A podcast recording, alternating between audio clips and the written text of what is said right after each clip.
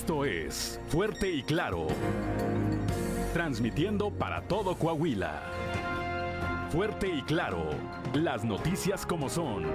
Con Juan de León y Claudia Olinda Morán.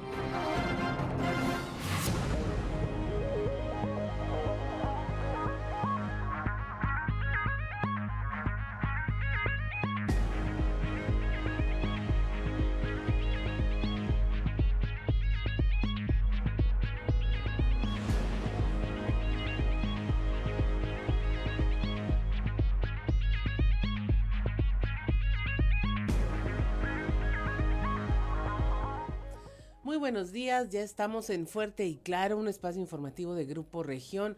Hoy es jueves 12 de enero de 2023 y hoy se celebra a quienes llevan por nombre Alfredo. Saludamos como todas las mañanas a quienes nos acompañan a través de todas nuestras frecuencias de Grupo Región en todo el territorio del estado, por región 91.3 Saltillo en la región sureste, por región 91.1 en la región centro, carbonífera, desierto y cinco manantiales, por región 103.5 en la región Laguna de Coahuila y de Durango, por región 97.9 en la región norte de Coahuila y sur de Texas, y más al norte aún por región 91.5 en región Acuña, Jiménez y del Río, Texas. Un saludo también a quienes nos siguen a través de las redes sociales por todas las páginas de Facebook de Grupo Región. Son las 6 de la mañana con 4 minutos y ya se encuentra activada también nuestra línea de WhatsApp al 844 155 6915 844 165 155 6915 para recibir sus mensajes, sugerencias, comentarios, denuncias y cualquier comunicación que desee usted eh, tener con nosotros. A esta hora de la mañana, 6 con 5 minutos, la temperatura en Saltillo es de 11 grados, Monclova 14, Piedras Negras 11, Torreón 9 grados, General Cepeda 11 grados, Arteaga 11 grados, en Ciudad Acuña hay 16 grados centígrados, en Derramadero al sur de Saltillo hay 9 grados, Musquis 14 grados, San Juan de Sabinas 14, San Buenaventura 14 también, en Cuatro Ciénegas hay 12 grados centígrados, Parras de la Fuente 10 y Ramos Arispe 12 grados. Pero si quiere conocer a detalle el pronóstico del tiempo para todas las regiones del estado, vamos con Angélica Acosta.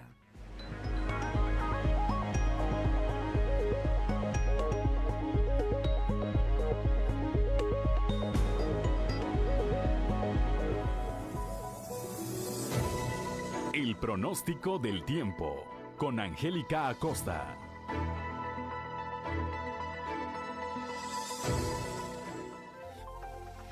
Amigos, amigas, ¿qué tal? ¿Cómo están? Muy buenos días. Qué gusto me da saludarlos. Feliz y maravilloso jueves. Vámonos con los detalles del clima en Saltillo. Se espera una temperatura máxima de 22 grados, mínima de 7 durante el día.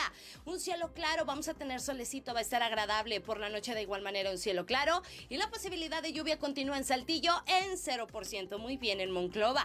Máxima de 27 grados centígrados, mínima de 8. Durante el día vamos a tener periodo de nubes y sol. Sin embargo, va a estar agradable. Va, vamos a tener este, un ambiente cálido, por supuesto. Por la noche, un cielo claro, la posibilidad de precipitación continúa para Monclova en 0%. Muy bien, Torreón, Coahuila, máxima de 28 grados, mínima de 8. Durante el día, cálido, rico, agradable, mucho, mucho sol. Y por la noche, un cielo claro, posibilidad de lluvia, 0%. No llueve ahí en Torreón. Nos vamos hasta Piedras Negras, máxima de 27 grados para este jueves, mínima de 4. Durante el día, fíjate bien, pon atención, vamos a tener periodo de nubes y sol. Se va a sentir algo cálido. Se empieza a meter el sol y se va a poner muy frío. Piedras Negras, toma tus precauciones. Eh, por la noche temperatura muy fría, entonces toma tus precauciones. Probabilidad de lluvia 3%. Muy bien, nos vamos hasta Ciudad Acuña, máxima de 26 grados, mínima de 5 durante el día, principalmente soleadito, va a estar agradable. De igual manera, se empieza a meter el sol y va a fresquear bastante. Hay que tomar precauciones también por la noche porque se espera temperatura muy fría ahí para Ciudad Acuña. La probabilidad de lluvia, 2%. Excelente. Vámonos ahora hasta Monterrey. Ahí en la Sultana del Norte esperamos una máxima de 26 grados, mínima de 8. Durante el día un cielo claro, soleado, rico, cálido, agradable. Por la noche un cielo claro, posibilidad de lluvia, 0%. Amigos, si escucharon, algunas temperaturas mínimas serán frescas, tome precauciones. Y bueno, pues mañana de nueva cuenta los detalles del clima. Buenos días.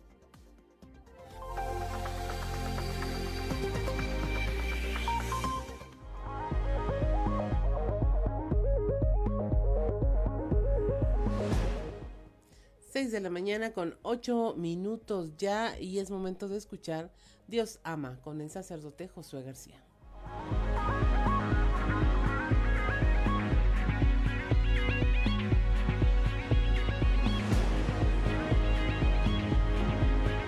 Diócesis de Saltillo, presbítero Josué García.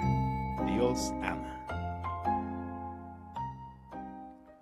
Vamos a iniciar en este día una nueva serie de reflexiones en torno a la figura del Espíritu Santo. Se nos dice en muchas ocasiones que el Espíritu Santo es prácticamente el que consuela, el que alimenta, el que santifica a la iglesia. No solo a la iglesia, también al mundo, porque ese Espíritu es universal, se derrama para todos. Y fíjate que si buscamos en nuestra Biblia el libro de los Hechos de los Apóstoles, el capítulo número 2, los versículos eh, del 3 al 4, de manera específica el 3, ahí eh, se representa al Espíritu Santo como fuego. Dice el libro de los Hechos, aparecieron lenguas como de fuego que descendieron por separado sobre cada uno de ellos. ¿Por qué el fuego? Bueno, pues resulta que el fuego en la antigüedad era símbolo de purificación. Y en efecto, cuando el Espíritu Santo llega a cada uno de nosotros, siempre que nosotros se lo permitamos, todo lo cambia, todo lo renueva. Allí donde hay obscuridad, Él irradia la luz. Allí donde hay frío, dentro del alma, dentro del ser, Él irradia el calor. Sin duda alguna, no dudes en, invocar al Espíritu Santo para que pueda cambiar también tu vida como ese fuego purificado Diócesis de Saltillo.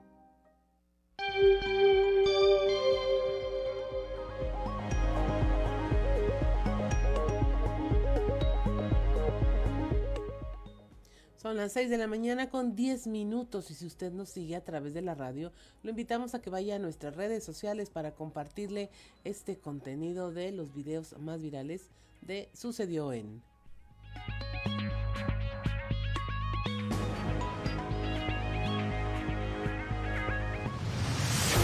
Esto es, sucedió en los tres videos más virales del momento. Sucedió en Jiménez, Chihuahua. Una cámara de video que portaba un tráiler captó el momento en que elementos de la Guardia Nacional asesinan a dos jóvenes por presuntamente haberse saltado un control de seguridad. En la grabación se puede observar cómo los uniformados atacan a una camioneta blanca que no les está disparando. En total, se escuchan más de 20 tiros sin respuesta de los jóvenes. La fiscalía ya investiga el hecho, pues los fallecidos no portaban armas ni sustancias prohibidas. Sucedió en Lérida, España un guardia de seguridad privada se hizo viral en redes sociales por encarar y desarmar a un hombre que quería asaltar un supermercado. En las imágenes se puede observar cómo el guardia amaga al ladrón con una macana a la vez que el sospechoso portaba un cuchillo. Finalmente, al verse rodeado por varias personas, el ladrón se rinde y tira el cuchillo para finalmente ponerse a disposición de las autoridades. Sucedió en Tijuana, Baja California.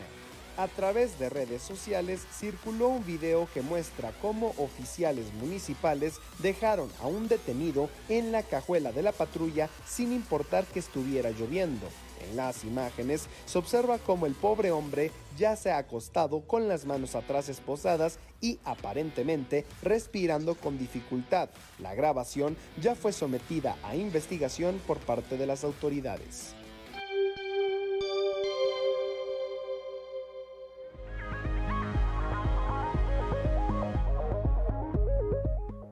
6 de la mañana con 12 minutos ya y es momento de ir a nuestro panorama estatal de noticias. Aquí en la región sureste es cuestión de horas para que el PRI, el PAN y el PRD formalicen el papel que tendrán cada uno de estos partidos en la alianza con miras a la elección de este año. Nuestro compañero Néstor González habló con Mario Dávila, el alcalde de Monclova y también consejero del PAN aquí en Coahuila y nos tiene los detalles de esta información.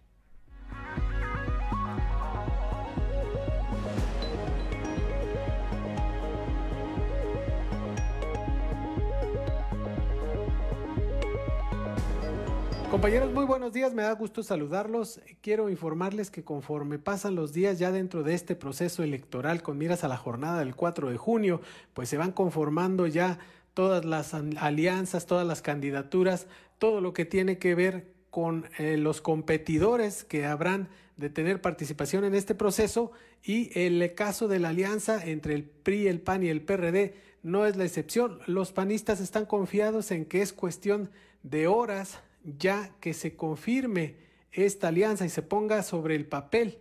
Esto es lo que dice Mario Dávila Delgado, alcalde de Monclova. Ya prácticamente la alianza está lista.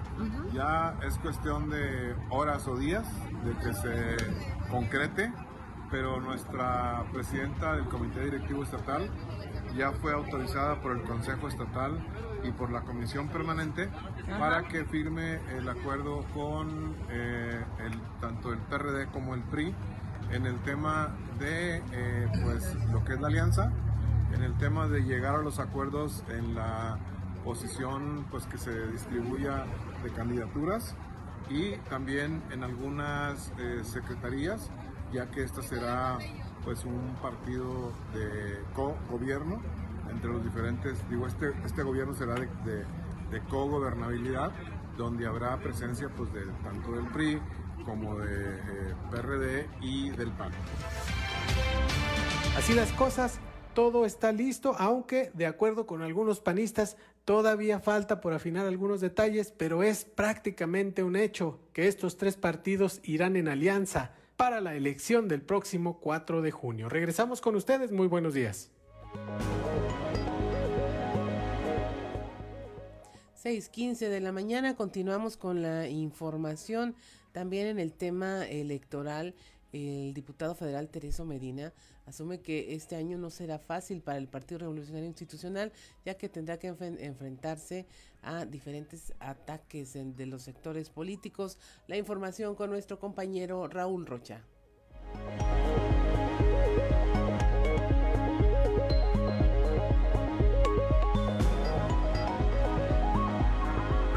Compañeros, buen día. Información para hoy. La contienda electoral de este año no será fácil para el PRI, ya que tendrá que enfrentar ataques desde diferentes sectores políticos y el poder del asistencialismo por parte del gobierno federal, dijo el diputado federal Tereso Medina. Es convocar a todos los cuadros políticos importantes que tiene el Partido Revolucionario Institucional, de todos los niveles, en que nos unamos y que hagamos un gran bloque de contención y un frente de trabajo político electoral para que Coahuila siga gobernando el PRI. No nos olvidemos que no va a ser fácil, porque vamos a enfrentar muchos ataques de la oposición, de Morena o de otros partidos políticos porque vamos a enfrentar el poder, el poder del asistencialismo que se han utilizado las políticas sociales para poder buscar clientelismo político electoral por el partido oficial del gobierno. Entonces, en ese sentido, tenemos que trabajar para poder contrarrestar este tema. Eh, a Morena no le interesa quizá Coahuila por los votos que significa a nivel nacional. A nivel nacional, electoralmente hablando, Coahuila significa el 2.5, 2.7. No, lo que les interesa son los emblemas políticos de Coahuila, porque aquí está la sucesión presidencial en Coahuila con Madero, aquí está la democracia misma en su sufragio efectivo, no reelección, está el federalismo con Miguel Ramos Arispe, está la constitución general de 1917 con el gobernador don Venustiano Carranza, está el primer presidente del PRI, Manuel Pérez Treviño, también de Coahuila. Entonces nosotros tenemos que trabajar para conservar esos emblemas. Esta es la información para el día de hoy. Buen día. 6 de la mañana con 17 minutos. Nos vamos ya a la información de la región carbonífera. Ahí, bueno, regresa la esperanza a la mina del Pinabete. Extraen agua después de una ah, eh, que eh, usaron dinamita en la zona. Tenemos la información con nuestro compañero Moisés Santiago.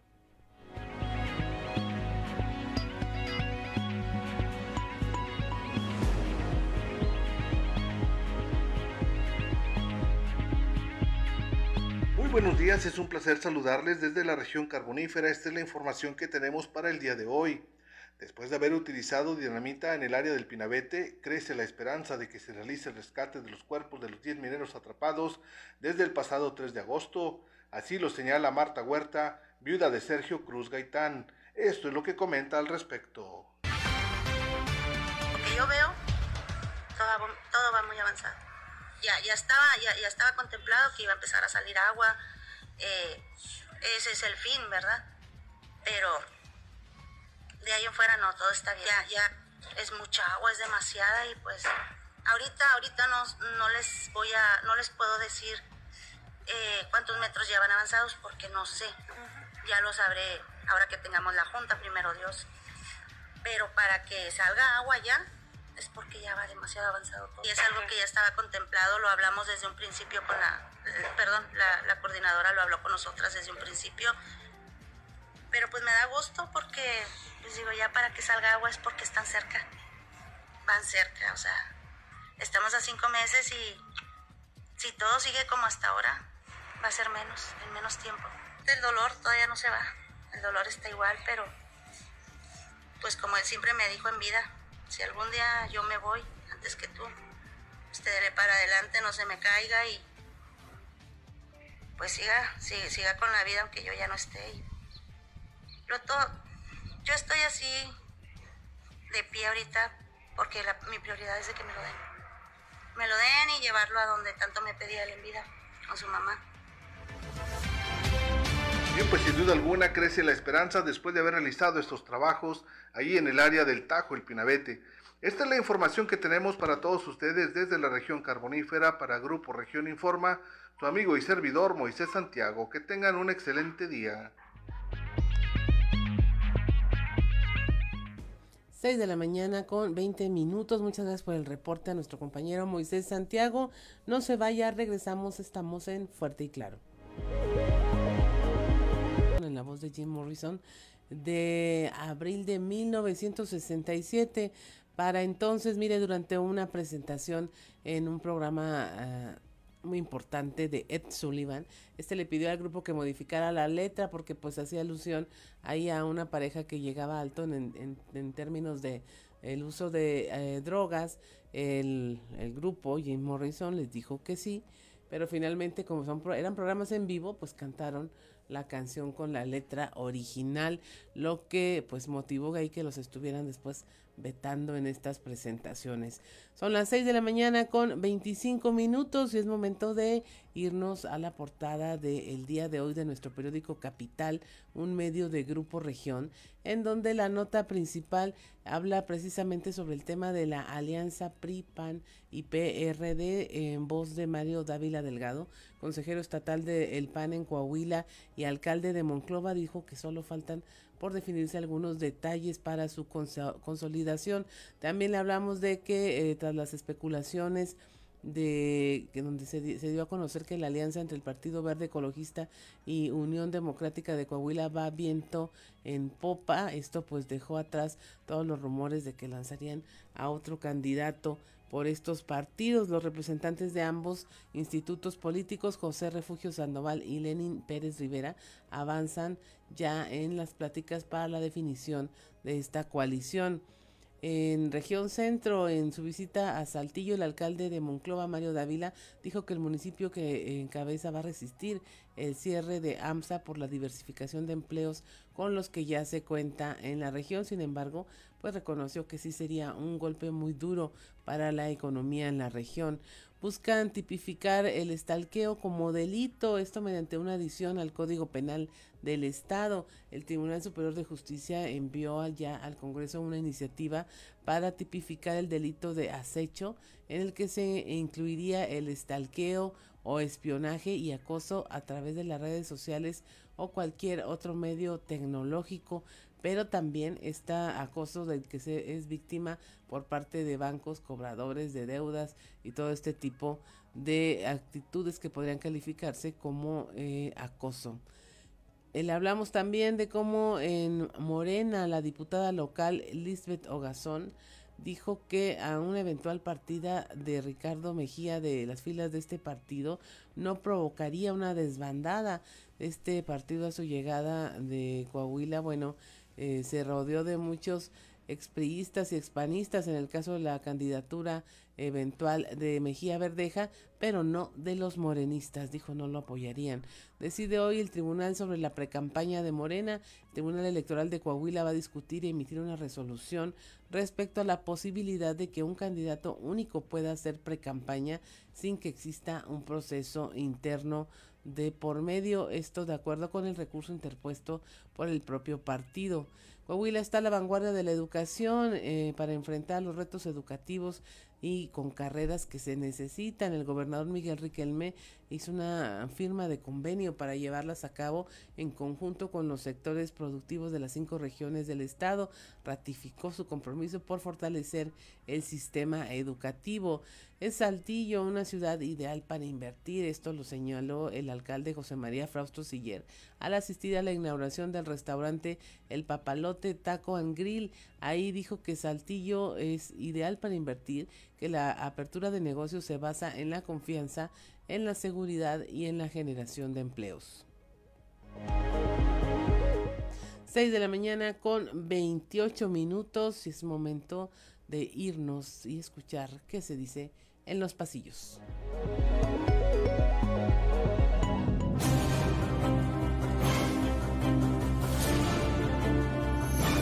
Y en el cartón de hoy, en sustancia, que nos muestra la ministra Yasmín Esquivel, quien se dirige a la copiadora a hacer lo que mejor hace, mientras que nos dice, ¿que yo qué?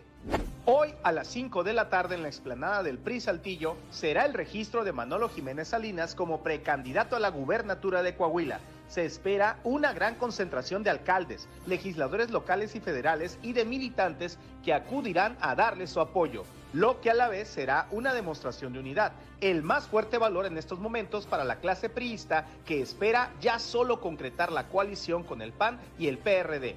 El viernes vence el plazo para que se registren otros priistas interesados en la contienda y será interesante saber si alguien lo hace. Por lo pronto, dicen que es cosa de horas para que se concrete la alianza entre el PRI, el PAN y el PRD en Coahuila y como últimos detalles se define la distribución de las candidaturas a las diputaciones locales. ¡Es hoy! ¡Es hoy!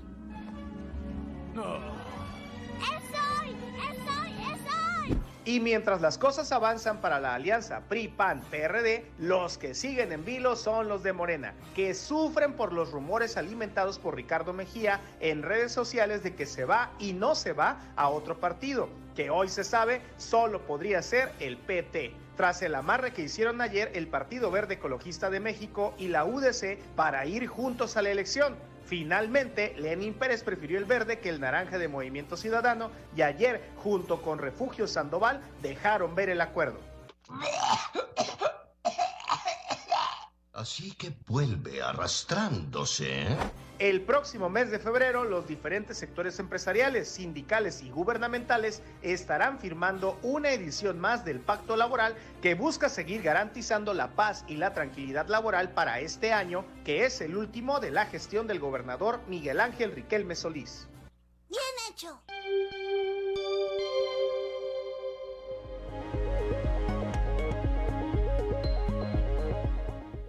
6 de la mañana con 31 minutos y nos vamos a un resumen de la información nacional.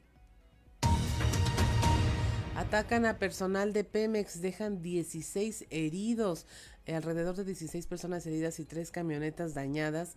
Es el saldo de dos ataques contra empleados de petróleos mexicanos que reparaban una fuga de combustible en un ducto perforado por presuntos huachicoleros. Esto en un municipio ubicado al este de Pachuca, en los límites de Hidalgo y el estado de Puebla, donde la tubería ponía en riesgo a los habitantes cercanos, lo que obligó a las autoridades a suspender la circulación del transporte público, así como el desalojo de escuelas y comercios. El primer ataque se perpetró cerca del mediodía cuando arribaron 120 personas encapuchadas a bordo de vehículos para agredir al personal de Pemex, lesionando a 13 obreros.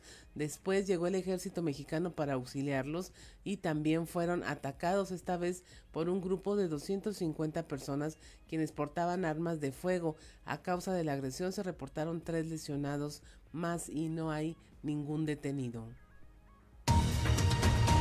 Asesinan a fiscal antisecuestros en Colima. Hombres armados ultimaron a Marta Esther Rodríguez Serna, titular de la unidad de combate al secuestro de la Fiscalía de esta entidad. Esto ocurrió cerca de las 9.20 de la mañana, cuando los presuntos responsables interceptaron a la fiscal cuando ésta iba descendiendo de un vehículo oficial. De acuerdo con la Fiscalía de Colima, Rodríguez Serna murió cuando recibía atención médica tras el ataque. Siguen sin clases más de un centenar de escuelas en Sinaloa, esto a raíz del operativo de seguridad para la captura de eh, Ovidio Guzmán. Actualmente, reporta la Secretaría de Salud en ese estado, se revisa la infraestructura de las escuelas ubicadas en las colonias donde se vivió la situación de violencia para verificar los daños que se pudieron generar durante las balaceras y quemas de vehículos, así como las condiciones de seguridad de la comunidad y poder retomar las actividades escolares una vez que las autoridades lo permitan y los padres de familia se sientan más confiados en llevar a la escuela a sus hijos. Dispara la Guardia Nacional contra un vehículo en Chihuahua. Elementos de la Guardia Nacional dispararon contra un vehículo donde eh, viajaban dos jóvenes. Uno de ellos perdió la vida. Esto en la carretera Jiménez Torreón. Personal de la Guardia Nacional manifestó que al circular por la avenida Mariano Jiménez observaron un vehículo que circulaba en sentido contrario. Le marcaron el alto y se dio a la fuga disparando, aseguran, en repetidas ocasiones, por lo que de inmediato repelieron la agresión donde resultó uno de los jóvenes fallecidos y el otro lesionado. También indicaron que el vehículo en donde viajaban eh, tenía reporte de robo desde el 12 de abril de 2021 en Ciudad Juárez. hablando de Ciudad Juárez, allá encontraron los cuerpos de dos eh, mujeres jóvenes dentro de un domicilio ubicado en la colonia Parajes del Sur. La Fiscalía especializada en atención a mujeres víctimas del delito por razones de género y la familia trabaja en el esclarecimiento de la muerte de estas dos jóvenes que podrían tratarse de Gabriela Janet López Pedrosa de 26 años y Maribel García de 24 quienes fueron reportadas como desaparecidas el 9 de enero. Y finalmente, en el caso donde una ministra prácticamente copió y plagió una tesis, resulta en que aunque reconocieron que eh, entregó una copia de otro proyecto que no le pertenecía, pues no pueden quitarle su título. La Universidad Nacional Autónoma de México reconoció que carece de mecanismos para invalidarlo. Eh, esta ministra Esquivel pues estaba titulando como licenciada en Derecho y habría utilizado un documento que se hizo en 1986 para entregarlo como propio. Y hasta aquí la información nacional. 6 de la mañana con 35 minutos. Continuamos con el recorrido informativo en todo el estado y eh, desde aquí, desde la región sureste, el alcalde de Monclova, Mario Dávila, dijo que el municipio que encabeza sí va a resistir los embates que está teniendo, las complicaciones la empresa AMSA, pero pues que sería grave la afectación. Eh, la información con nuestra compañera Leslie Delgado. Buen día, informando desde la ciudad de Saltillo. En su visita a Saltillo, el alcalde de Monclova, Mario Dávila, dijo que el municipio que encabeza resistiría el cierre de Altos Hornos de México por la diversificación de empleos con la que cuenta la región. Sin embargo, aclaró que sí sería un golpe muy duro a la economía.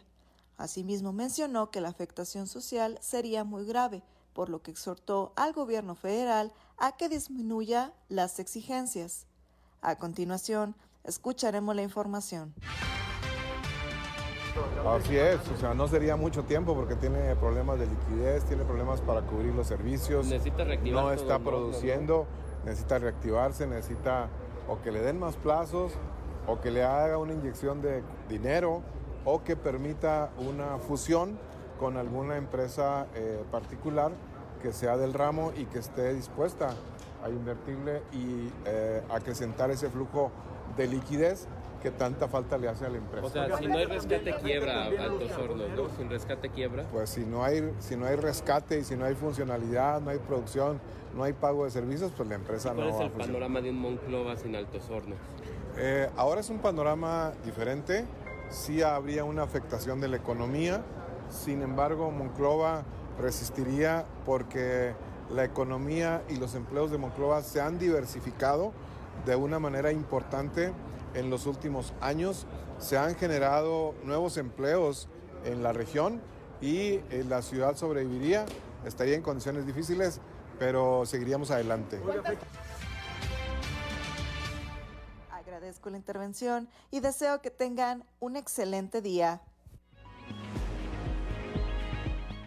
6 de la mañana con 38 minutos y precisamente en este tema nuestra compañera Guadalupe Pérez nos presenta el reporte de que ya se aplazó el pago de ahorros en la planta 2 de AMSA y hay inconformidad al respecto.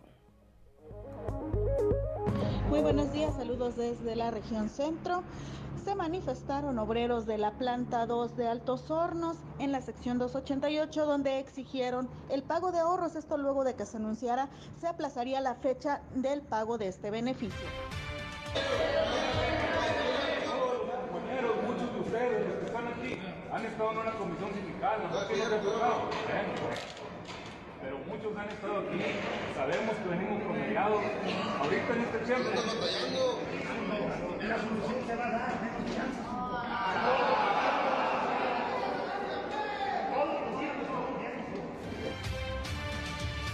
Y bueno, pues luego de estar platicando con los trabajadores, el líder sindical de el Sindicato Nacional Democrático Obrero, Ismael Leija Escalante, precisó que se llegó a un acuerdo de que el próximo lunes se depositará parte del ahorro de los trabajadores.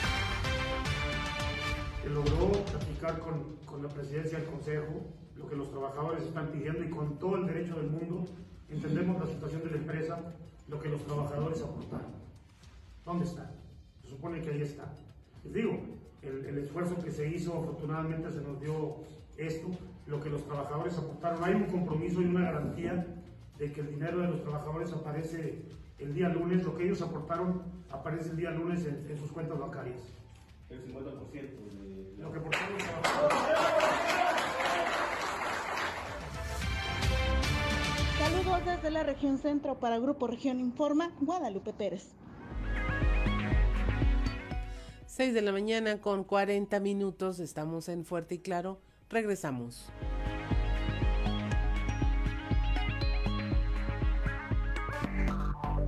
Enseguida regresamos con Fuerte y Claro.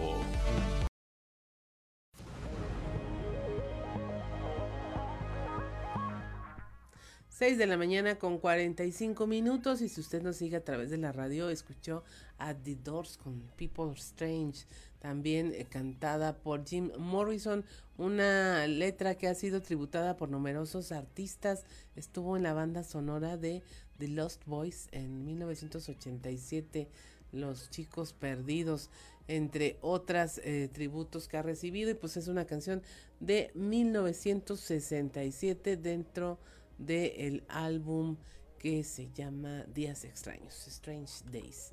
Y vamos a tener esta mañana pues todo el acompañamiento de la música de The Doors. Eh, son las 6 de la mañana con 47, 45 minutos. Regresamos a la región Laguna. Allá eh, pues no ha habido mucho éxito en la aplicación de la vacuna Abdala. La información con nuestro compañero Víctor Barrón.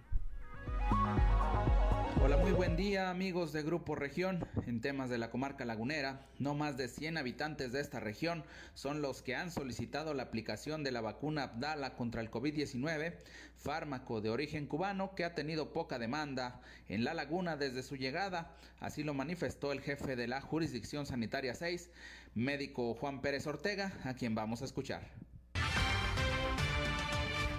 Sí, bueno, pues dentro de las acciones que seguimos en, en la jurisdicción es eh, en estos momentos por la época invernal seguir previendo pues, las enfermedades respiratorias.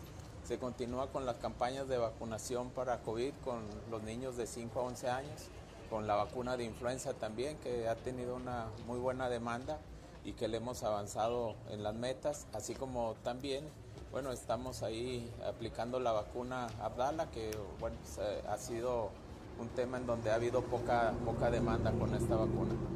No, bueno, de, de Abdala, eh, te digo, ha sido poca la demanda. Yo creo que van menos de, de 100 vacunas, al menos lo que tenemos registrado nosotros desde que, llegaron aquí a la, comarca lagunera. Mira, la cantidad no, no la tengo, la maneja lo que es el, está el ejército mexicano, pero te digo, nosotros estamos apoyando con el personal de la jurisdicción, como siempre lo hemos hecho, de Secretaría de Salud, y te, te digo, la demanda ha sido poca. Esto es todo en la información. Desde La Laguna reportó Víctor Barrón. Un saludo a todo Coahuila. 6 de la mañana con 47 minutos desde Piedras Negras. Nuestra compañera Norma Ramírez nos trae esta historia en donde una menor de edad de dos años, una eh, eh, bebé, está quejada por una rara enfermedad. La historia con Norma Ramírez. Muy buenos días. Desde Piedras Negras, esta es la información. Una niña migrante de origen salvadoreño permanece internada en el Hospital General Salvador Chavarría por una enfermedad en la sangre. En cuanto al estado de salud, se le reporta como grave. Al respecto, el director del nosocomio, Julio Garibaldi Zapatero, amplía la información. Recibimos a una menor de, de dos años que llegó con problemas de corazón, problemas de respiración, problemas de sangre y está muy grave. Ya le informamos a los familiares. Se habla de un supuesto abuso sexual ahí, no. No, no, no, no, sé, no, me, no me consta. Nosotros tenemos la obligación de dar notificación a PRONIF y PRONIF ya se encarga de hacer la- lo conducente. De acuerdo a como ellos. Perdón, por aquí también la investigación médica correspondería a un momento dado a un médico legista de la Fiscalía General de Justicia. Claro, sí, nosotros damos el, eh, el estado de salud de la, de la paciente y eso es, lo que estamos atendiendo es esto, estamos atendiendo a la, a la familia y estamos eh, con las, todas las necesidades que ellos eh, requieren y de acuerdo a los alcances del hospital lo estamos atendiendo. ¿Me quería preguntar? ¿Es grave el diagnóstico? Está- la paciente se encuentra grave, sí. Doctor, ¿este padecimiento es por negligencia de la mamá o es por... Mire, la verdad que yo no, yo no puedo hacer juicios. Lo que le, le explico es que tiene una enfermedad de la sangre. ¿sí? Tiene una enfermedad de la sangre. Para que nos ubiquemos en el, en el contexto. Estamos hablando de una enfermedad general que ha condicionado un estado de gravedad y es lo que estamos atendiendo. Por su parte, el Ministerio Público dieron a conocer que se realiza una investigación al respecto, debido a que hay una posible que la menor de dos años haya tenido omisión de cuidados. Para Fuerte y Claro, informó Norma Ramírez. 6 de la mañana con 50 minutos, también allá en la región norte, en Ciudad Acuña, hay una fuerte problemática social y emocional que afecta a los jóvenes.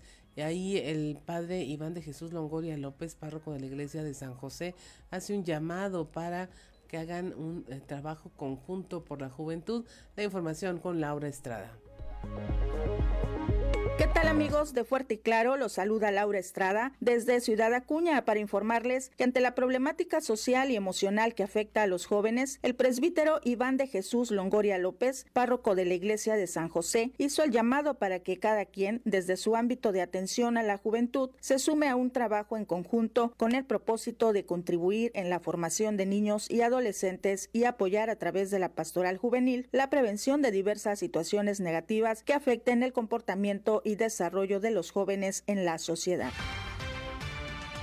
Yo, yo haría un llamado a, a todos los, los que trabajamos con jóvenes. Me refiero padres de familia, maestros, educadores, personas que trabajan con los jóvenes en algún deporte, en alguna cultura, eh, nosotros mismos sacerdotes, catequistas, a que le echemos muchas ganas este año 2023 a, la pastoral juvenil, en cualquiera que sean los ramos que donde trabajen, que sí, de veras lo- los muchachos, yo cuando voy a estos retiros de Albernia me doy cuenta de, de las problemáticas que ellos viven ahorita, que no nos tocó vivir a muchos de nosotros cuando éramos jóvenes, yo creo que ahorita los chavos les está tocando vivir una, una época una sociedad bien difícil, de veras, bien difícil, bombardeados por todas partes con todo tipo de, de problemática social. Por eso es importante que todos unamos esfuerzos autoridades municipales, iglesias, padres de familia, maestros, lo, educativo, para que le echemos mucha, muchas ganas a lo que es el tema de los, de los muchachos. Yo repito, yo me iría desde los niños, ¿va? por eso aquí también tratamos de, darle mucha, mucha formación y acompañamiento a los niños. Usted sabe que es de las etapas más difíciles que tiene un ser humano. Informo para Fuerte y Claro, Laura Estrada. 6 de la mañana con 52 minutos. También allá en el norte, eh, al cierre de las actividades del año pasado, del 2022, la Oficialía del Registro Civil en Ciudad Acuña detectó que había bajado el número de divorcios en relación con el número de matrimonios. La información con nuestro compañero Ricardo Ramírez.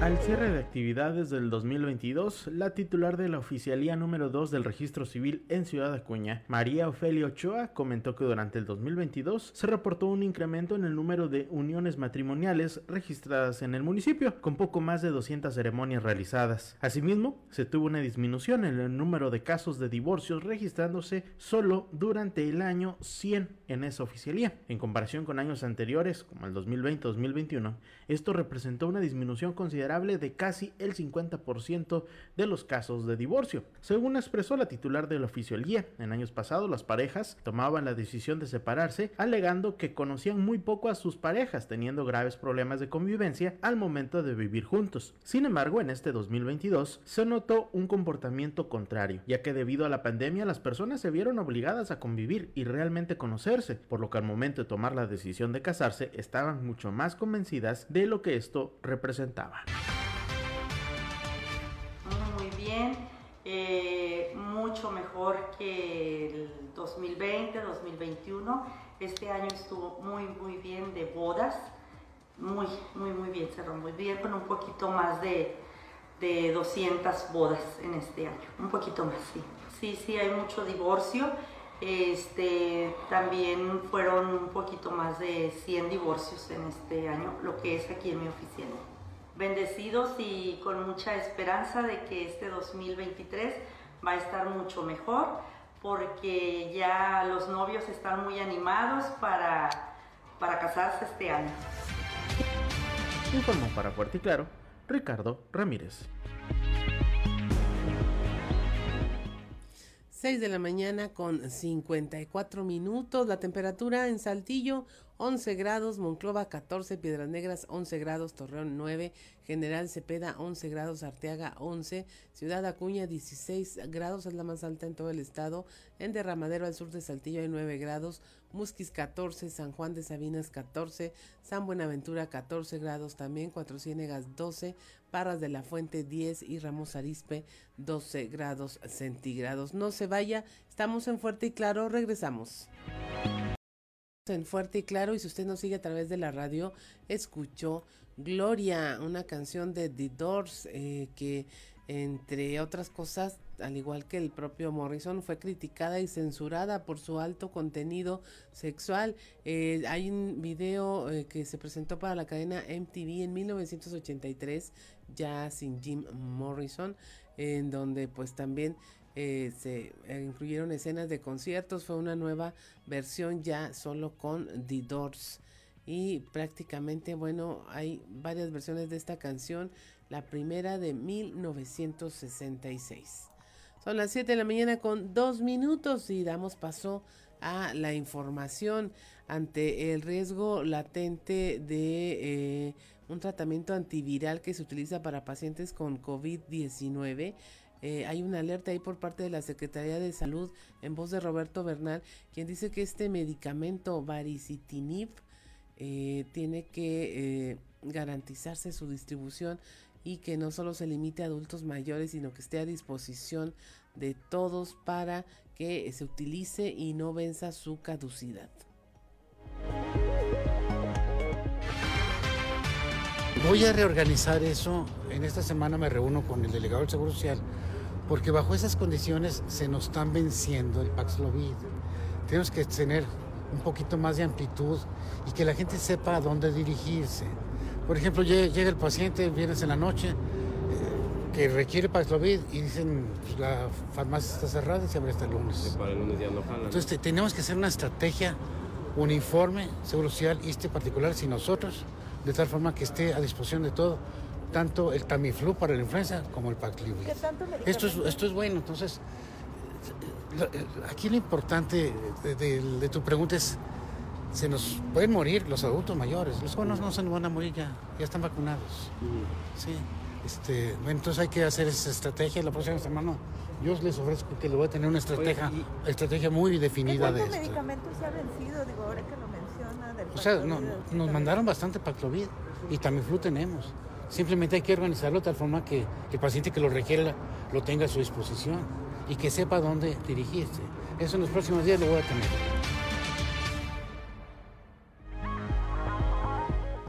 Siete de la mañana con tres minutos. Hoy el Tribunal Electoral de Coahuila va a discutir y emitir una resolución respecto a la posibilidad de que cuando haya un candidato único, como quiera se pueda hacer pre-campaña, aunque no haya un proceso interno de por medio. Este fue un recurso interpuesto por el partido Morena que hace referencia a una jurisprudencia emitida en Oaxaca. Escuchemos a Sergio Díaz Rendón, presidente del Tribunal Electoral. Aquí el tema es que existen criterios jurisprudenciales que, digamos, contravienen lo que dice nuestro código electoral. Entonces, precisamente ese es el motivo de, de, la controversia que nosotros estamos por, por, por resolver. El, el, que tiene que salir antes del viernes. Sí, porque sí, claro. dijo que no, pero podía cambiar. Sí, es, exactamente con base en esto, exactamente, ¿no? Sí, este, eh, efectivamente, digamos, la premura de este asunto es que, pues, los, las actividades de precampaña comienzan el día, el día 15, que es, es el sábado. y no pueden usar la... 14, el 14 que es sábado, sí.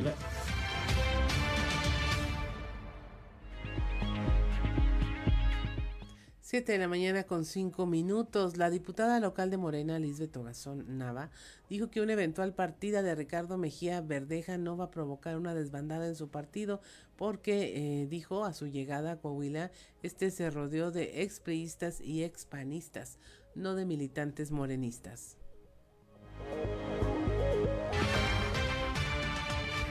Y eso le, preocupa a Morena en el hecho de que se fracturara y llevara, porque por lo menos una parte del Consejo está apoyándolo a él.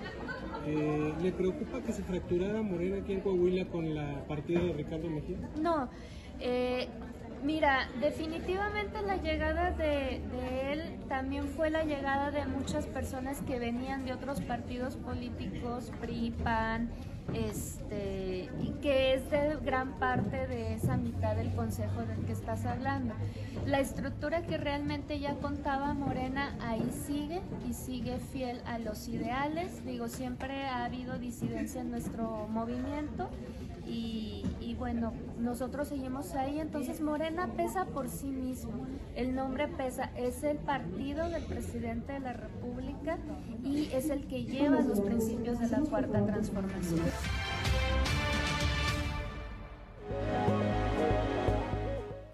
7 de la mañana con 6 minutos. Por otra parte, en La Laguna, el alcalde Román Alberto Cepeda González dijo que en ningún momento solicitó que se le incluyera eh, como participante de la encuesta en donde finalmente pues Manolo Jiménez resultó el más apto para ser candidato al gobierno de Coahuila. Escuchemos la información. Mira, yo lo respeté, mas nunca yo estuve en un proceso interno ni pedí que me metieran.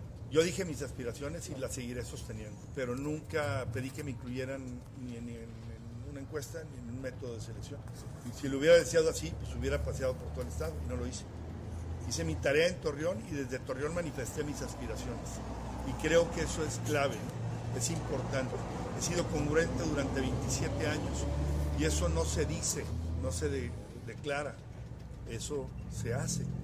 Sí, y creo que en 27 años eh, ha sido mi carrera de congruencia, de lealtad, de aspiraciones, la seguiré teniendo, pero siempre he puesto los intereses colectivos y los intereses comunes por encima del, interés particular y personal y de cualquier aspiración incluso personal. Creo que no me metería en el tema del método, me metería en el tema de institucionalidad. Yo dije que donde estuviera el gobernador, ahí va a estar. Respeto el proceso. Si no lo hubiera hecho ese así, lo hubiera manifestado también, más también insisto, yo nunca pedí que me incluyeran. Yo sencillamente me preguntaron sobre mis aspiraciones, las dije en su momento y las sigo diciendo al día de hoy. Este, seguiré aspirando. Mas, sin embargo, creo que hoy mi tarea es responderle a Torreón, es cumplir a Torreón, es la institucionalidad.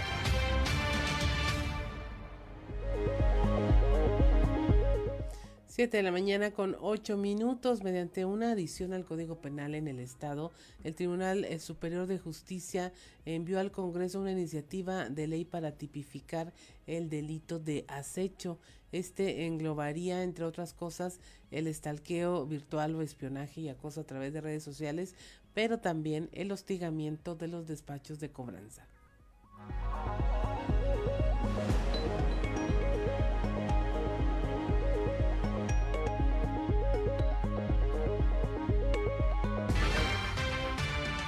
Y ahora el estado de Coahuila se suma a, lo que puede ser este, el acecho que comúnmente lo llamamos estoquear o stocking este, en inglés, para pues eh, tipificar o poderlo atender. Esa es la diferencia que nosotros hicimos con respecto a Nuevo León.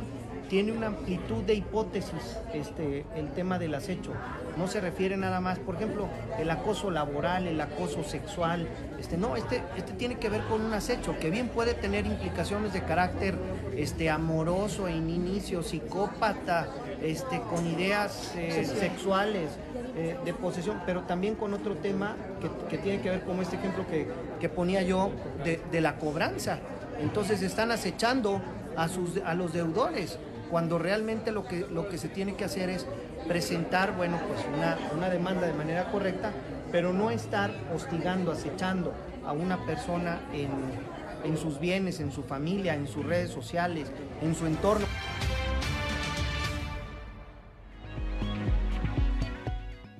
7 de la mañana con 10 minutos y es eh, el momento de nuestra conversación del día de hoy y me da, me da mucho gusto saludar al alcalde Mario Dávila, él eh, es alcalde de Monclova, es eh, doctor, médico también y generalmente tenemos muchas buenas noticias relacionadas con este municipio.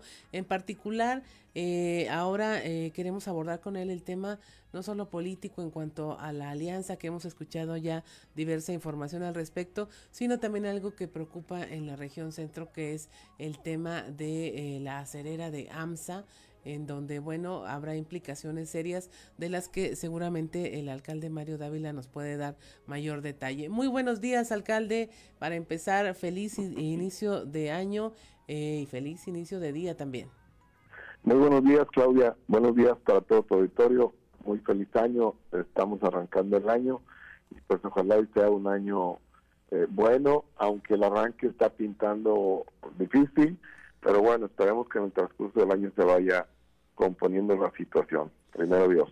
Así es, alcalde. Eh, platíquenos, usted que ha tenido pues toda su vida en Monclova, los pocos, los que no vivimos ahí, pero conocemos de la región, siempre ha estado muy ligado el destino económico y social y político de la región, de la ciudad en cuanto a AMSA. Particularmente, como usted lo menciona, este arranque de año fue difícil e incluso durante toda la temporada estuvimos escuchando noticias eh, buenas y malas, sube y baja, toda una expectativa en torno a lo que ocurra con la cerera.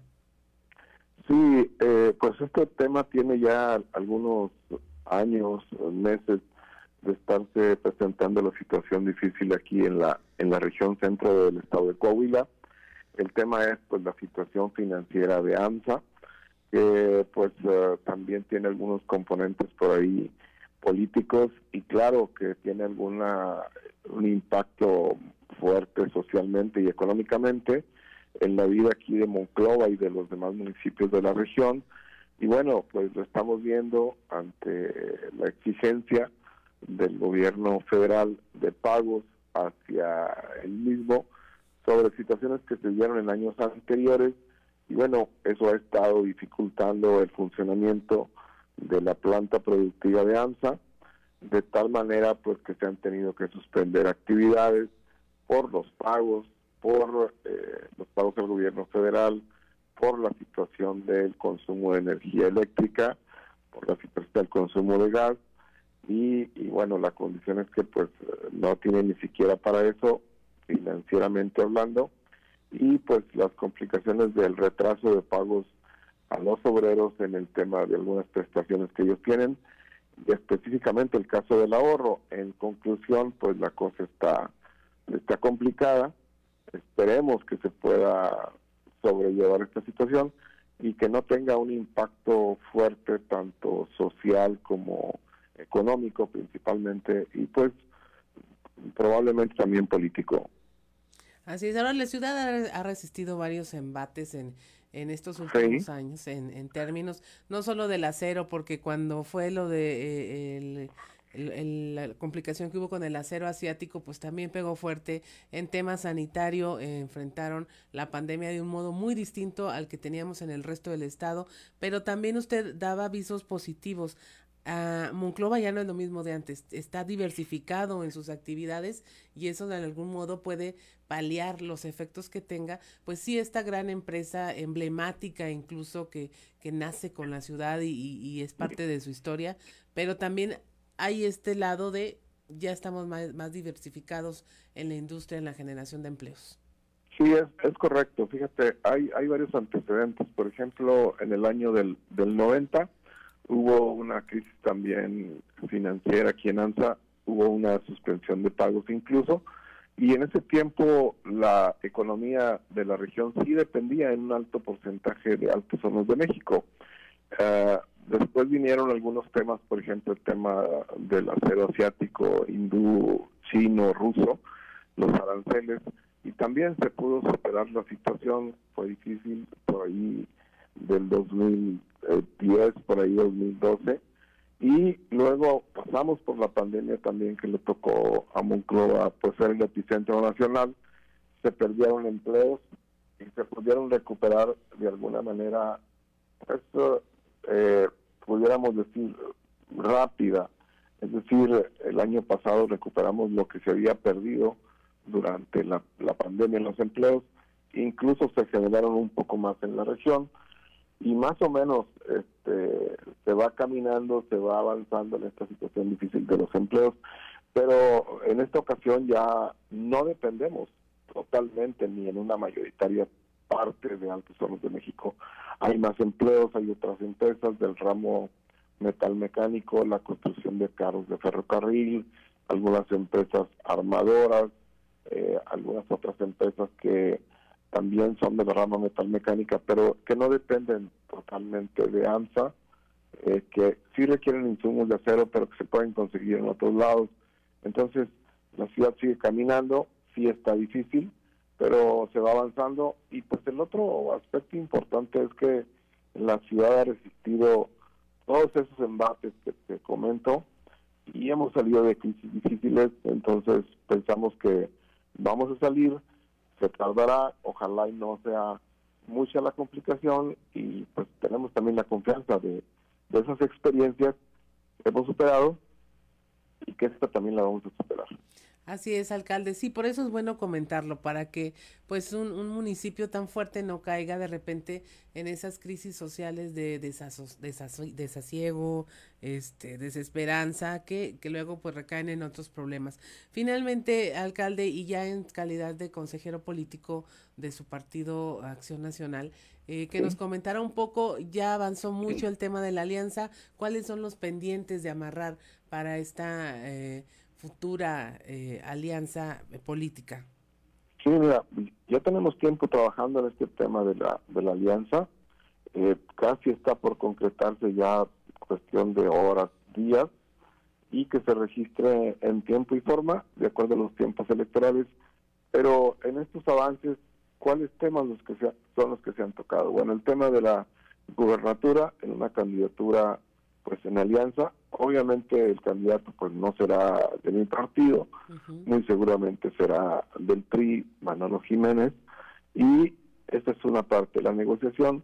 Otra parte de la negociación y los acuerdos es el tema de las candidaturas, cuántos uh, números de candidaturas se le van a asignar al partido, en qué regiones, en qué temas de equidad de género, eh, será otro de los temas. Y el otro tema es, pues, eh, seguramente se va a ganar por la alianza PRI, PAN, PRD, entonces sería un gobierno de coalición o un gobierno de distribución y de coordinación entre varios partidos y ese es otro de los temas, el tercer tema que se está platicando. Entonces, nuestro partido, el Consejo Estatal del PAN en Coahuila, eh, la Comisión Permanente del Comité Directivo Estatal del PAN en Coahuila, ya autorizó a la presidenta licenciada Elisa Maldonado a que pueda firmar eh, dos acuerdos. Uno es el, que vamos en la alianza, de acuerdo a las condiciones que te comentaba hace unos instantes, y por otro lado el tema de la plataforma política común. Son las dos autorizaciones que ya tiene la presidenta, que se están trabajando en el Comité Nacional del PAN en la Ciudad de México, conjuntamente con el PRI, con el PRD, y que de acuerdo a ello pues se registrará esta alianza en los tiempos pues que ya prácticamente están en estos días. Corríjame si me equivoco, alcalde, pero una alianza lejos de perjudicar porque también tiene una una visión contraria o negativa de que cómo se van a aliar los partidos, cómo es posible que no vayan solos, eh, tiene una gran ventaja que es un gobierno que se comparte, también se vigila, también se eh, e, es inspeccionado y auditado por varios partidos y todos tienen que responder a los ciudadanos. A mí me da, me da esa impresión de que, pues, ah, entonces va a ser una mayor apertura, una mayor eh, conciencia, una mayor vigilancia hacia lo que estén haciendo sus pares dentro de una administración pública. Pues mira, hemos estado acostumbrados históricamente a estar en una posición este, opuesta ante los demás partidos. Eh, ahora va a ser una condición diferente, una condición nueva en Coahuila, que se había dado en otras ocasiones el tema de las alianzas, sin embargo, no se daba el gobierno de coalición. Ahora, en ese sentido, también somos pioneros en Coahuila y eh, teniendo una ley, entonces será más transparente, será más discutido, habrá la confianza para poderse decir en qué momento, como en lo particular lo tuve, decírselo al PRI o al gobierno o al gobernador en turno o al propio Congreso del Estado de Coahuila, las condiciones que se estaban dando en el tema de la deuda o en otras, pero ahora de una manera interna y de una manera cercana, es decir, del mismo lado de la mesa, pues se va a decir con más facilidad, con más tranquilidad, se podrá demostrar con mayor eh, fuerza lo que esté sucediendo y creo que eso es un avance del Estado. Eh, probablemente en la federal también iremos en alianza el próximo año 2024. Y bueno, son cosas que se están dando en el país. El mismo gobierno en turno tiene alianzas con otros partidos. Igual en Coahuila ya estamos viendo las alianzas. Entonces, no es una cosa nueva en estos tiempos, es una cosa que, que ya se da y que ya se da en otros lados. Así es. Pues muchas gracias, alcalde, por habernos tomado la, la, llamada para conversar esta mañana. Le deseamos que tenga una excelente jornada y tener prontas noticias por allá de la región que sean más positivas en torno a la economía. Esperemos que pronto se den buenas noticias, eh, cuando menos que se mantenga la planta laboral, eso es lo importante aquí en, en Y bueno, pues ahí vamos caminando. Muchas gracias por la entrevista, un saludo a todo tu auditorio y pues también que tengan un excelente día. Y aquí estamos a la orden, Claudia. Saludos y buen día. Buen día, muchas gracias al alcalde Mario Dávila eh, y también consejero político del Partido Acción Nacional. Son las 7 de la mañana con 21 minutos. Estamos en Fuerte y Claro. Regresamos.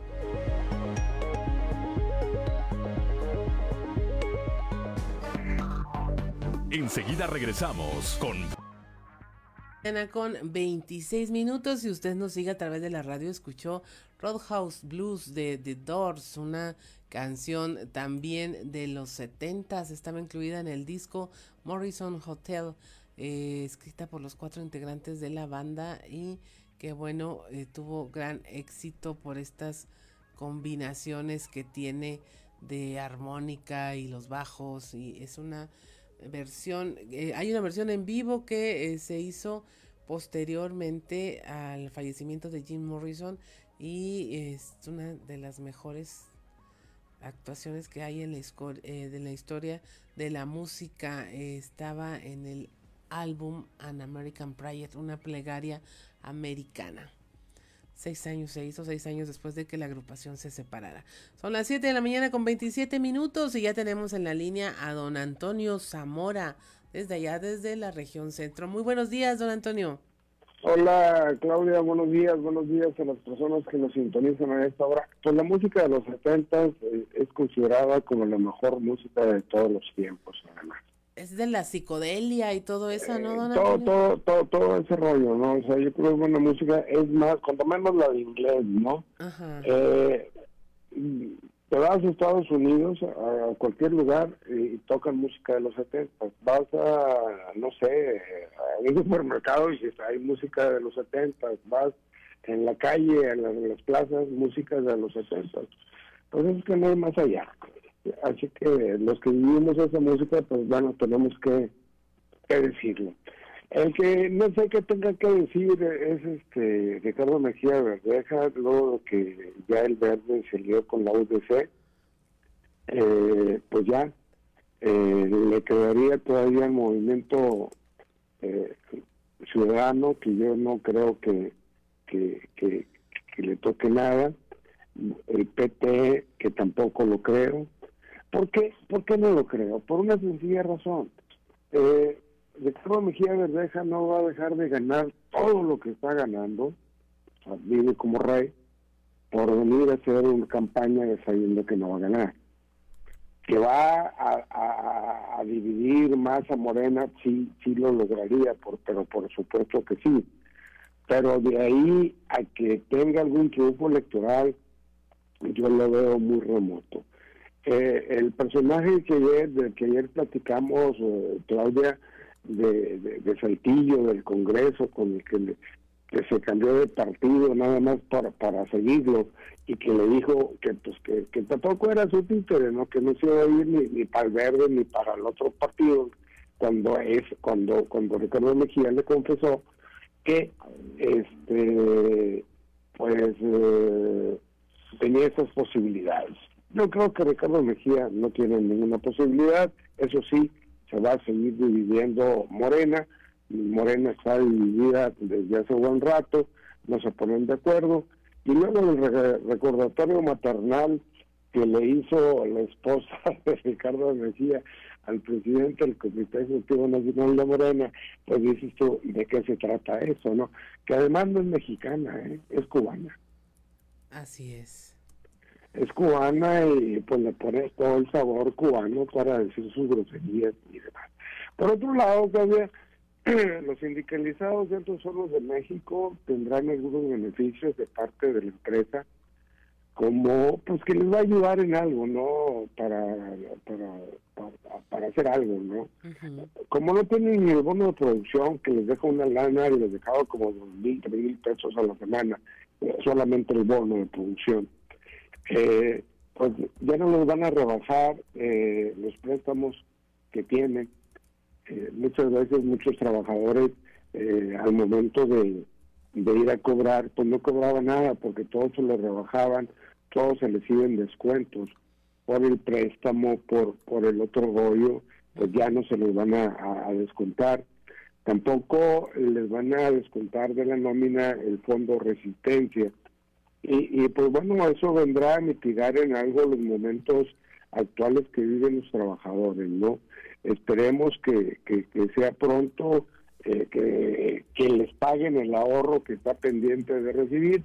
Y, pues bueno, eh, algún líder sindical les dijo a, los trabajadores de la planta 2 que si ya no tenían para la gota, es decir, la gasolina, Y, y no tenían para irse a trabajar, se les iba a respetar el camionazo. ¿Qué es el camionazo? Normalmente pasa un camión por trabajadores, si el camión no llega, ese es el camionazo, se apunta el nombre de los trabajadores, se le manda a la empresa y la empresa les paga les paga el día como si lo hubieran laborado. Eh, es una onda contractual y parece que lo van a hacer efectivo. Pues muchos de ellos, pues, imagínate la primaria, eh, que acaban de empezar las clases, la secundaria, lo demás, pues qué van a tener para la gasolina, compañera. Así es, pues es una de esas estrategias que se tienen en las empresas. Pues muchas gracias, don Antonio, por la charla. Ya nos estaremos escuchando también el día de mañana. Hasta mañana. Hasta mañana. 7 de la mañana con 32 minutos. Y pues bueno, tiene toda la conversación. la región centro pues ha estado ocupando en estos últimos días eh, grandes espacios informativos por la situación que se está viviendo y que se traduce no, no nada más en una cosa en el aire, como puede ser el nombre de una empresa, sino que pues va directamente a la economía de los trabajadores y por lo tanto de toda una región completa con sus salvedades porque pues ya está más diversificado el tema. No se vaya porque ya eh, tenemos en la línea a Yanko Abundis, eh, como siempre con estos comentarios financieros que nos hacen reflexionar y pues nos hace también replantearnos qué es lo que estamos haciendo con nuestras finanzas personales. Muy buenos días, Yanko, un gusto platicar contigo esta mañana. ¿Qué tal, Claudia? Igualmente, ¿cómo te va? Pues aquí eh, estoy pensando en el tema, dije, va a haber aquí alusiones, este, eh, regaño o ya nos vamos directo a asumir que pues hay mejores formas de hacer las cosas en materia económica desde el plano personal.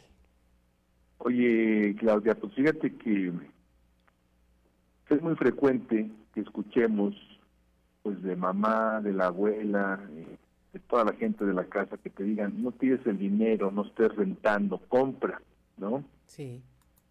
Pues son frases muy buenas y muy sabias de la familia, de la madre, la abuela, etcétera, ¿no? Yo lo que le digo a la gente cuando escuchen eso en su casa, que se volteen y le digan a la mamá, a la abuela, etcétera, con mucho gusto, dame para el enganche, ¿no? Ajá. Porque, pues, sencillo, sencillo no está. Ahora, ¿qué es mejor, Claudia, comprar o rentar? Según la sabiduría popular y de años, siempre nos dicen que rentar es malo.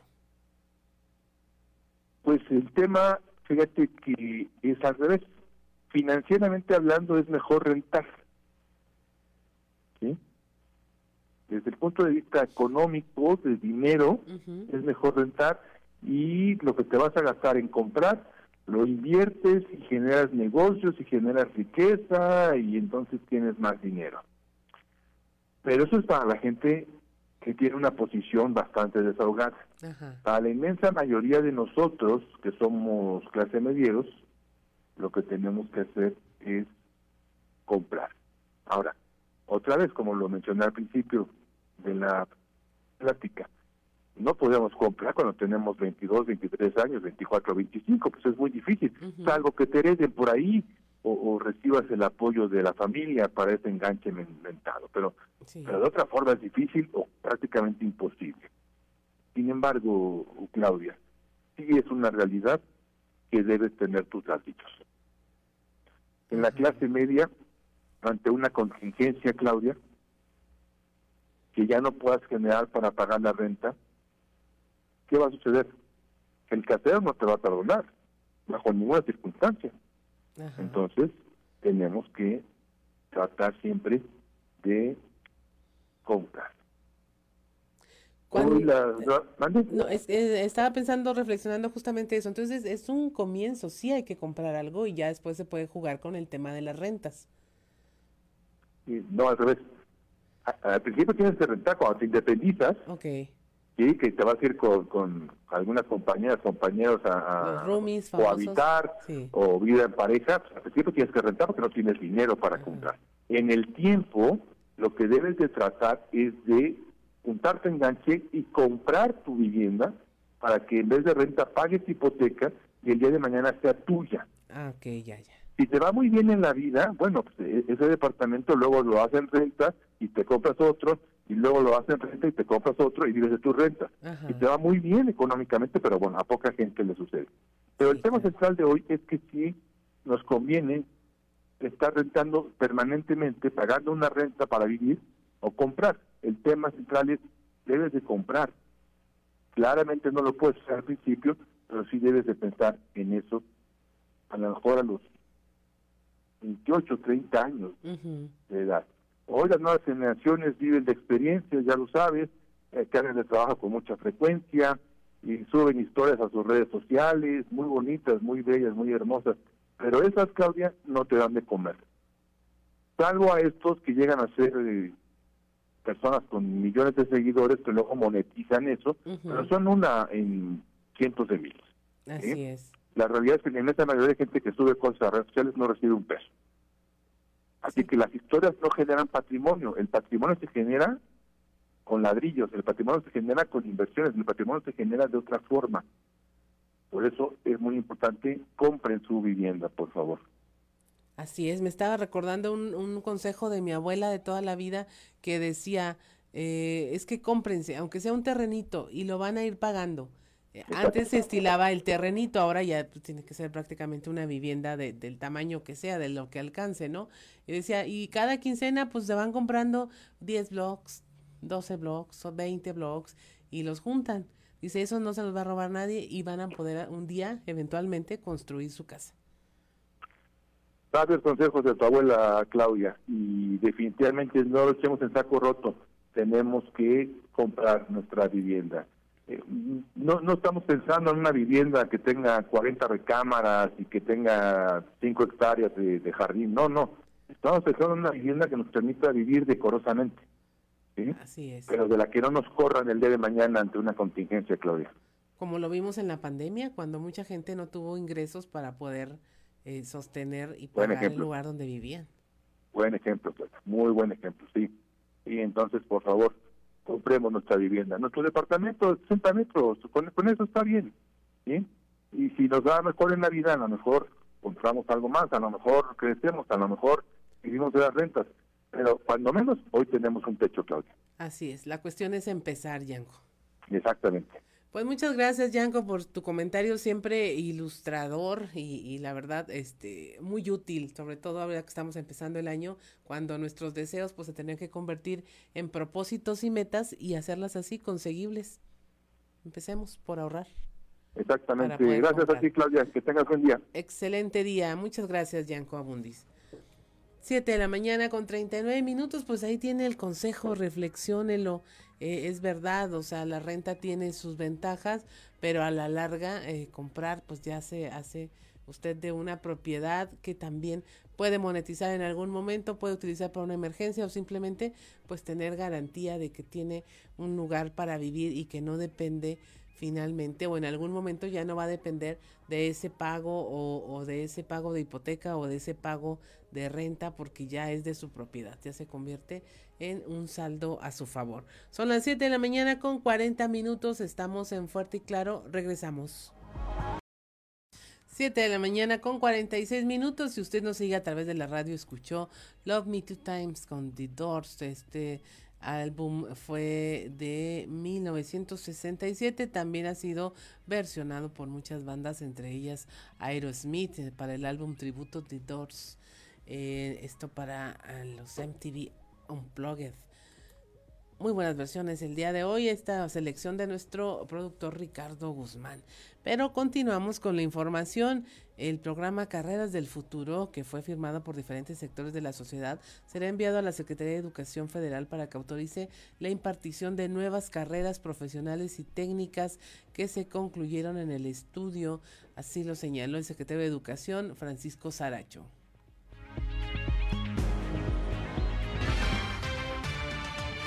Bueno, todo esto eh, tiene un proceso mismo que ya hemos iniciado y se nos van a ir liberando los planes, los programas, las materias. Muchas veces la empresa nos dice, oye, en esta materia yo requiero que, incluyas este apartado o estos conceptos y nosotros dentro de la libertad de cátedra lo hacemos. O sea, incorporamos eh, las opiniones de ellos alguna materia en especial, pero es obvio que tenemos que eh, validarlas, tenemos que actualizar los planes, los proyectos, tienen que ser autorizados.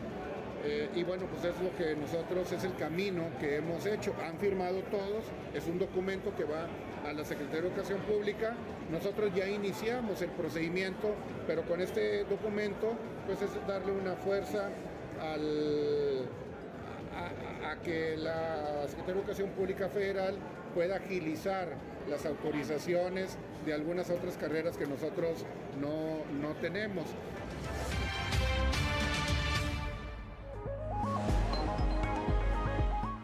7 de la mañana con 48 minutos. El rector de la Universidad Autónoma de Coahuila, Salvador Hernández Vélez, informó que se reunió con los directores de la Unidad Norte ya que este año se va a impulsar una reforma académica universitaria. Se tienen que actualizar eh, varias carreras y planes de estudio a fin de que vayan de acuerdo con el desarrollo del mercado laboral.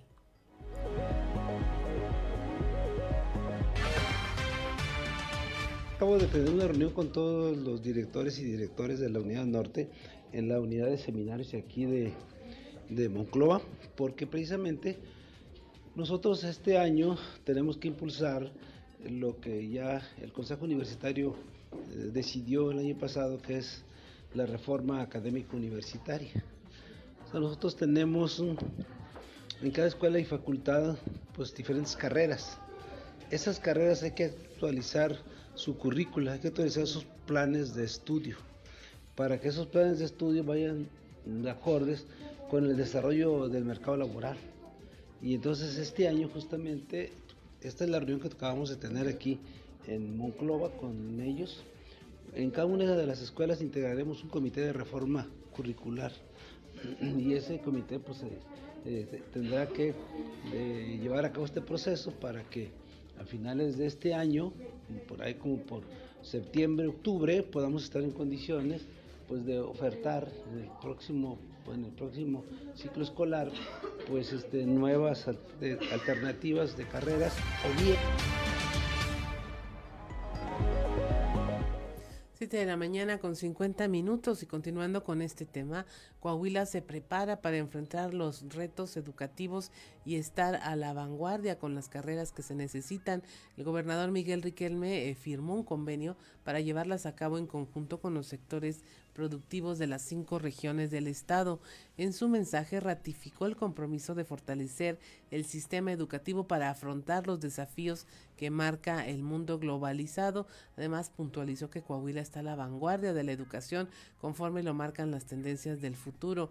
Dijo que Coahuila se prepara para que mantenerse en la ruta de la diversificación económica en las cinco regiones del estado y destacó el desarrollo que mantiene la entidad y todos los indicadores que así lo avalan, como en materia de seguridad, mano de obra calificada y especializada que se tiene.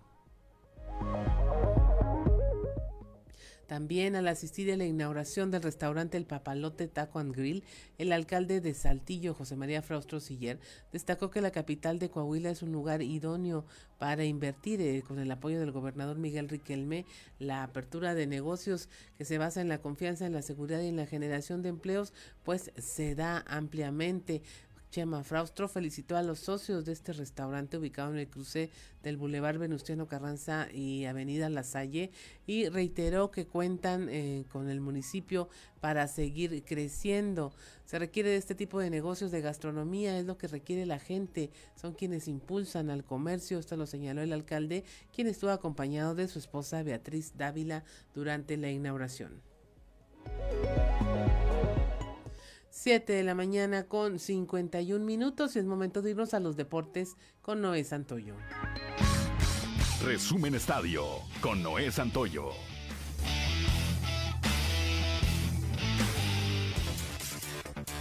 El mundo de la NFL y del deporte en general, sobre todo en Estados Unidos, se unió ante el trágico momento que sufrió Damar Hamlin tras colapsar en los emparrillados a causa de un paro cardíaco. Sin embargo, las buenas noticias llegaron el día de ayer debido a que su equipo, los Bills de Buffalo, informaron que fue dado de alta del hospital a través de un comunicado en redes sociales. Se detalló además que una vez que Hamlin dejó el hospital en Cincinnati, fue visto por los médicos en Buffalo, quienes le practicaron rigurosos exámenes y que afortunadamente se encuentra bien, razón por la que se decidió que siga la rehabilitación en casa y con su familia. Tua Tagovailoa, mariscal de campo de los Delfines de Miami, ha sido descartado para el partido de la ronda de comodines del próximo domingo ante los Bills de Buffalo, reconoció el entrenador en jefe Mike McDaniel el día de ayer. El jugador de tercer año entró al protocolo de conmociones desde el pasado 26 de diciembre tras sufrir su segunda conmoción en lo que va de la campaña en la derrota ante los empacadores de Green Bay. McDaniel comentó que Tagovailoa no ha sido habilitado para ningún tipo de actividad relacionada con el fútbol americano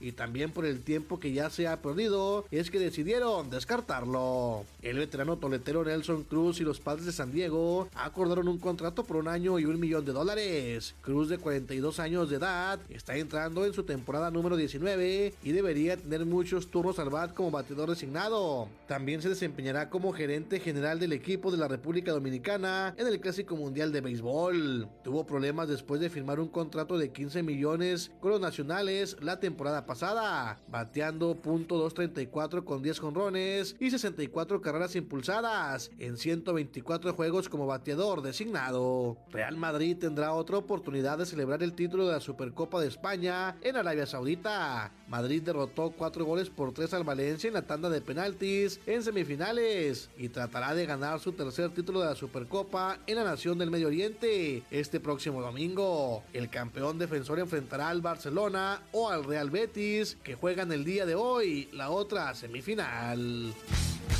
Resumen Estadio con Noé Santoyo.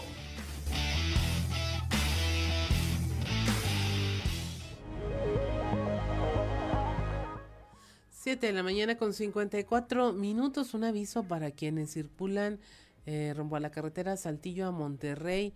Hay un accidente múltiple y lesionados a la altura del Aeropuerto Internacional Plan de Guadalupe para que usted pues tome sus precauciones y previsiones con el tema del tiempo que le toma pues llegar a sus eh, trabajos o a sus empleos por aquella zona. Son las 7 de la mañana con 54 minutos, no nos queda más que agradecer su atención durante este espacio noticioso y eh, agradecer a Ricardo López en los controles, a, a Reyes y Rodrigo Flores que están en la transmisión vía redes sociales y web, a Ricardo Guzmán, nuestro productor, y al titular de este espacio informativo, Juan de, ah, de León, a su nombre le damos las gracias. Soy Claudia Olinda Morán y esto fue Fuerte y Claro.